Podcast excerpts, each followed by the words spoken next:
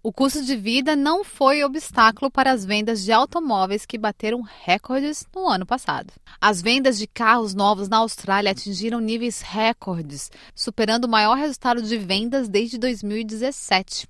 Mas, embora a indústria automotiva receba com satisfação as vendas recordes, se espera um mercado mais moderado para este ano. Os desafios de custo de vida da Austrália não prejudicaram as vendas de carros novos em 2023. Números da Câmara Federal das Indústrias Automotivas revelaram que 1,2 milhões de veículos novos foram entregues no ano passado, sendo Toyota a marca mais vendida, com 18% de participação do mercado. Mas a Câmara Federal das Indústrias Automotivas não espera que os recordes se repitam neste ano. Com a indústria convencida de que o resultado de vendas se deve à demanda reprimida causada pela escassez de oferta durante a pandemia, o presidente executivo da FCAI, Tony Weber, afirma que as pressões sobre o custo de vida provavelmente resultarão em uma demanda mais fraca em 2024. For 2024, well, there are some quite some dark clouds on the economic horizon. So, so we think that uh, that we won't get probably the same sales of what we had last year. But we start with good momentum, so let's see where the year goes. As vendas de veículos elétricos mais do que duplicaram em 2023, atingindo 7,2% das entregas de automóveis novos, acima dos 3,1% em 2022. Tony Weber diz que um grande desafio que a Austrália enfrenta é construir a infraestrutura de carregamento de veículos elétricos necessária para turbinar as vendas desta modalidade. The state and territory governments and the Commonwealth are doing some work in that, that space, but we think there's going to be an enormous amount of, of uh, recharging has to be put in place. And, and think about that. People who live in apartment blocks which won't have capacity to recharge, they'll have to use public charging. And then people in regional rural Australia will have to have a lot of recharging capacity so that they have the confidence to use their vehicles. So it's going to be a great challenge and we essentially will have to provide a new uh, supply of petrol stations in terms of electric vehicle charging into the future. So it's going to be a great challenge, but it's obviously doable. O presidente da Associação Australiana de Veículos Elétricos, Chris Jones, diz que a infraestrutura de carregamento é um desafio, mas diz que outros fatores precisam ser abordados para que mais australianos possam fazer transição de um veículo de combustível para um veículo elétrico. I think we've got a number of challenges, um, and I think charging infrastructure is probably number three.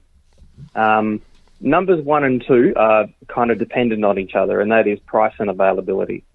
So um, the fewer EVs you have on offer within the market, um, the more they can demand a higher price.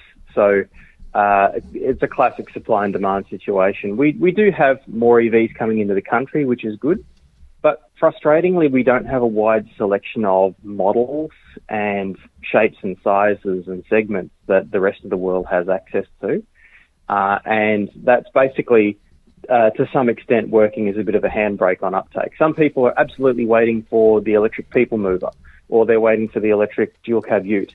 And because it's not there, they're just not interested in buying electric. Os veículos elétricos básicos custam cerca de 40 mil dólares na Austrália. O ambientalista John Dee decidiu investir em um no final do ano passado.